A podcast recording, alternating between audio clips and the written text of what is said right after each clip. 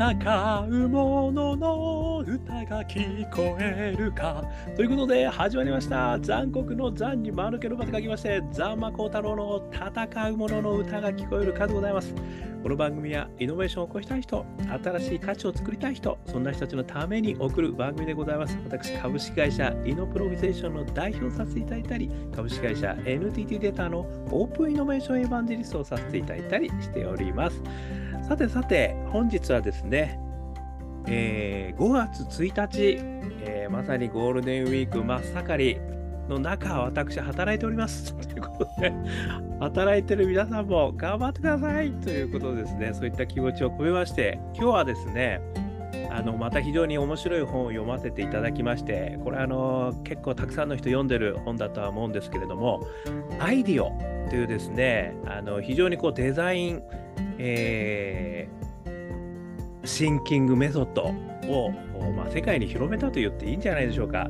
まあ、そういったあ会社のですね、トム・ケリーさんですね、こちらのゼネラルマネージャー、えー発想する会社というですね、本がめちゃくちゃ有名でございますけど、その第2弾のですね、イノベーションの達人、こちらの方を見させていただいてですね、ちょっとですね、あの、ひっくり返るお話がございましたので、えー今日はそれを元にですね、あの、イノベーション、ね、えーフレーバーを振りかけながら、もともと イノベーションの話ですけど、私なりの解釈でお話ししてみたいと思っております。えーこの中でですね、このイノベーションの達人という本ですけれども、これはですね、サブタイトル、発想する会社を作る10の人材というふうに書いてる通りですね、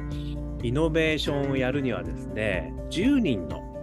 あの、まあ、象徴的な人材がいるんだよという話をしてるんですね。えーまあ、その中に人類学者ですとか、えーこれは何かな、えーいろいろいるんですよ。ね、これはあの見てください、皆さん。ね、これはあの中身言っちゃいすぎると楽しみなくなっちゃうから、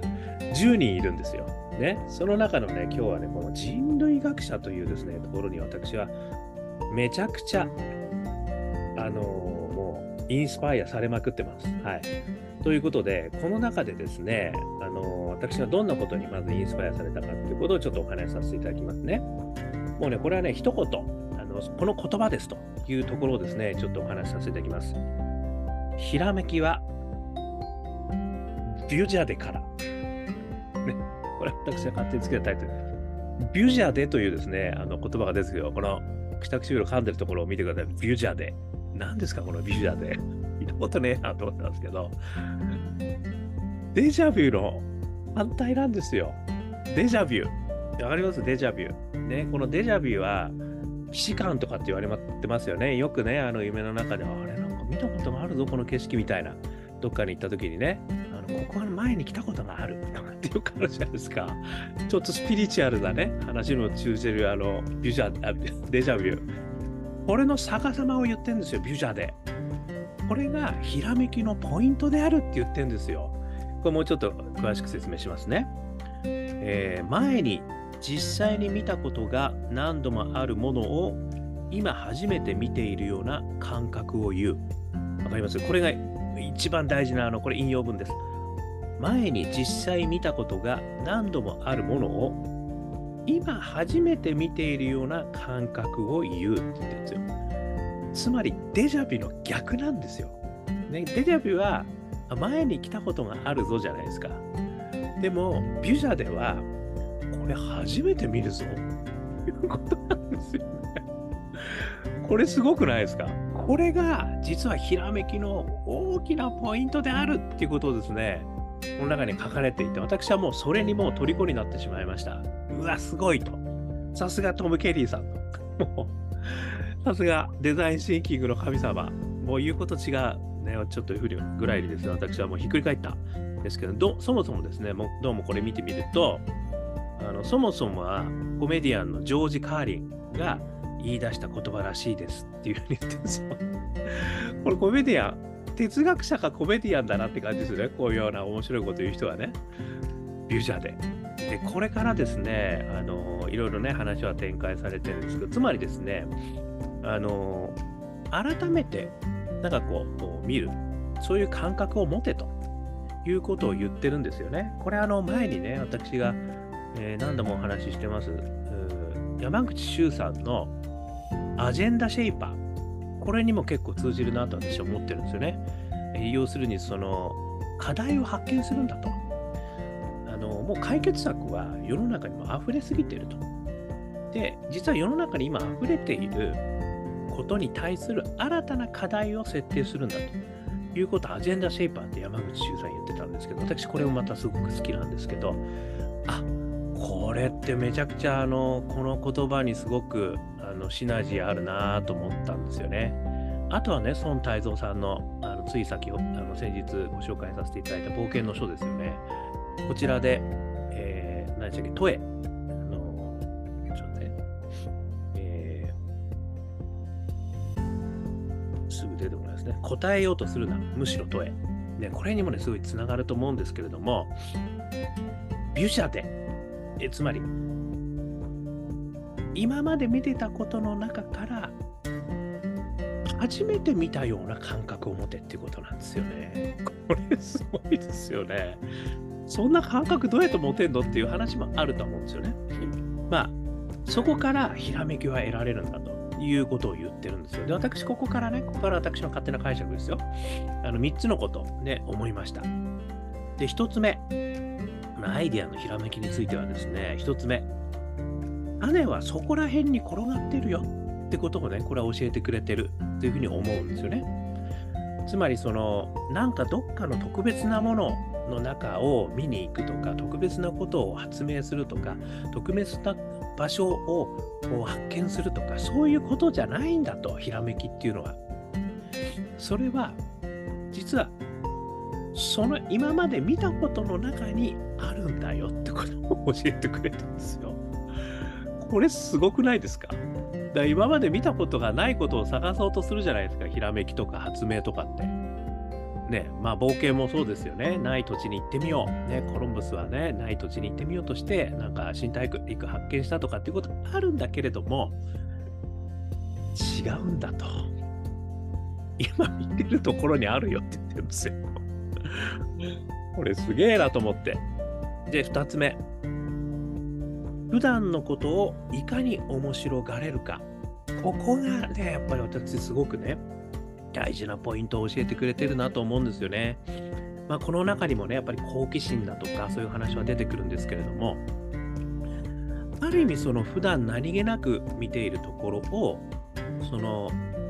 面白く思えるかどうか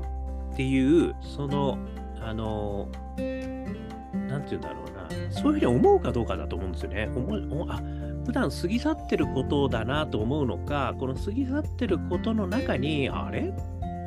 なんかいつもこれ見てたけど、ちょっとよく見てみるとなんかこれ変だよねとか、よく見るとすごく面白いねとか、よく見るとめちゃくちゃ変だねとか、っていうことってあのありますよね。これなんかあの海外のね、海外に行ったりすると、その日本の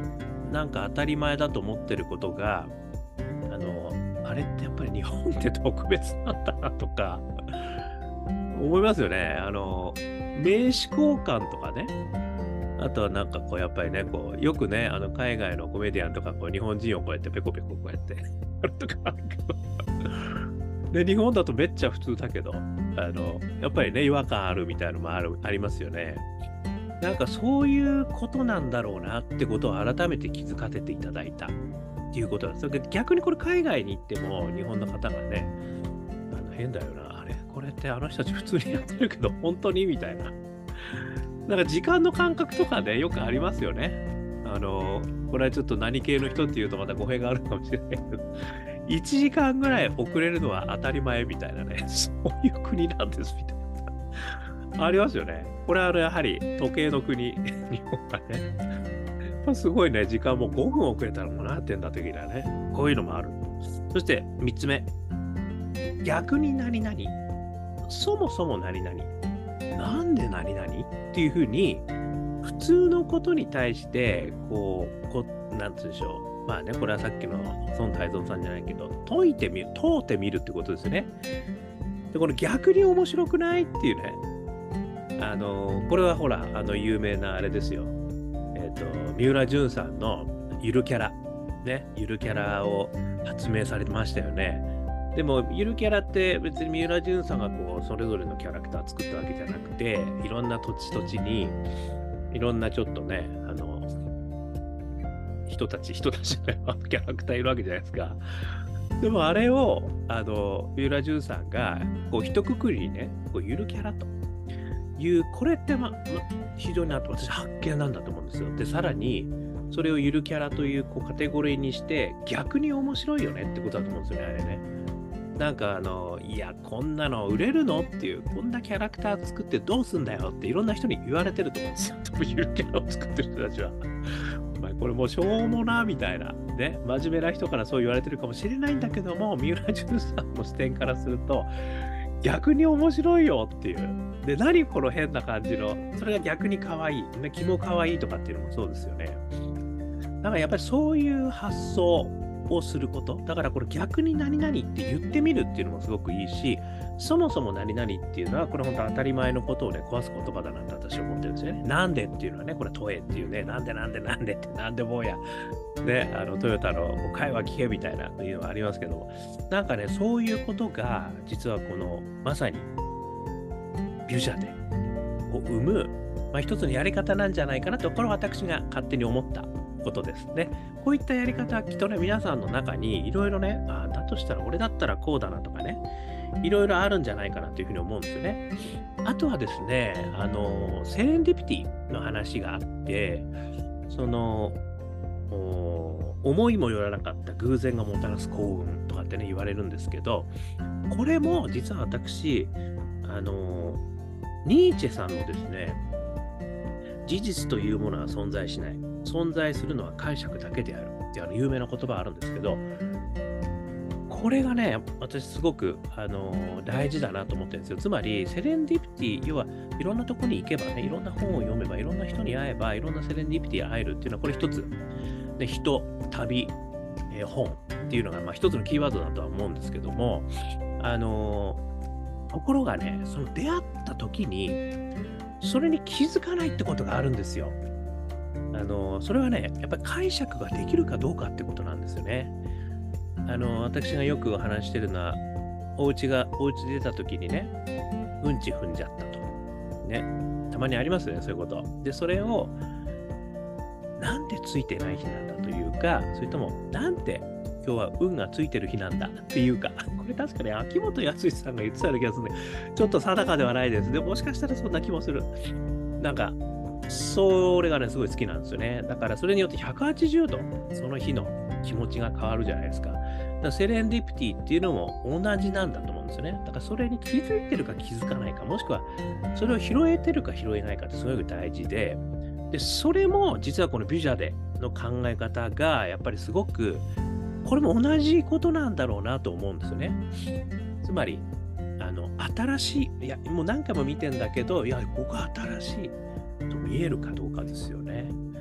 というのね、なんかもうこのビジャでという言葉からね、いろんなことが私もすごい想起されて、あこれは魔法の言葉だなと思ったんですよね。これも呪文としてビジャで。これ、ひらめきを得るためにはビジャで。トム・ケリーさんすごい。ね。ということにね、私は本当にこれはあの使わせていただきたいなとえいうふうにあの思いましたということですね。でちなみに私はこういったことをね、あのやっぱり普段からあのやっといた方がいいなと思ってるんですよ。そうしないといきなりイノベーションやれとかね、なんかひらめけとかって言われてもできない。だから普段からそういうのにこう気がついたときに、あ、これ面白いとかですね、メモる。ね、このあの芸人さんのネタ帳みたいな。ね、作詞家のネタ帳みたいな。私もね、作詞を一応やって作曲もやるんですけど、ね、こう思いついた時にこう曲取っとくとかね。だからそういうのと同じように、こうね、あのスマホにね、メモっとく。で、それ検索可能な形にしとけば、あの時の違和感とか、あの時の面白かったこととか、いうのがね、ちょっとまあなんか考えてみようって言われた時に、うわー、それ見て、あそうだ、あの時のこれすっげえ面白かったんだとかっつって、それちょっと、ね、いろんなとこ提供してみるとか、できるってことがね、あの、まあやっぱり普段からやっとかないとなかなか練習にもならないし、やっぱり思いつかないとは思うんだけど、でもこのビュジャでこの魔法の言葉。これはね、今日はあの、私おすすめですよ、これね。ということで、これはね、あの、イノベーションの達人、発想する会社を作る10の人材、えー、著者トム・ケリージョナサン・リトマンさんですね。役者が、えー、鈴木酒税さんというんでしょうか。主な税の、ね、出版社が早川島発行日、えー、2006年、えー、6月1日、もう名著ですからね、かなり古い、えー、本ですけども、いまだに生きてると、えー、いうことなんですけども、その中でね、これ、美女でっていう言葉からですね、私が、えー、ちょっと勝手に解釈、えー、感想をお話しさせていただきました。ね、少しでも参考になりましたら幸いです。ということでございまして、えー、YouTube で、Twitter、えー、YouTube、えー、ポッドキャスト、ね、毎日配信してますので、よかったら登録してください。登録してくれると嬉しいな。そして、Twitter、Facebook、ね、えー、やってますので、よかったらコメントください。えー、そして、えー、私、アカペラグループ、香港ラッキーズっていうのを歌ってましてですね、えー、中年ワンダーランド、中年不思議国と、えー、YouTube で検索してみてください。そうすると、もう、ストリーミング再生できますよ。元気が出るんです、これ。ドライブに最適。ね、ゴールデンウィークのドライブに最適。中年じゃなくても盛り上がる。ということで。あとは、ジャーニー・オブ・ラッキーというね、香港ラッキーズという私のアカペラグループのニューアルバム。えー、これも4曲入り。ねえー、iTunes、モーラ、りますんで、よかったら見てみてください。そして、一人からでもイノベーションができる、そんなことを書いた本、オープンイノベーション21の秘密。これもですね、電子書籍、リアルの書籍、えー、販売してますんで、よかったらあ見てみてください。1時間ぐらいで読めちゃいます。でも、イノベーションの秘密が21入ってますよ。えー、そしてですね、こんなことを話している私ですけども、普段はイノベーションコンサルやってます。えー、何かお悩みのことがある方は、お気軽にね、人材育成についてもお気軽にお問い合わせくださいませ。そして、そして、起業家の皆様も応援しています。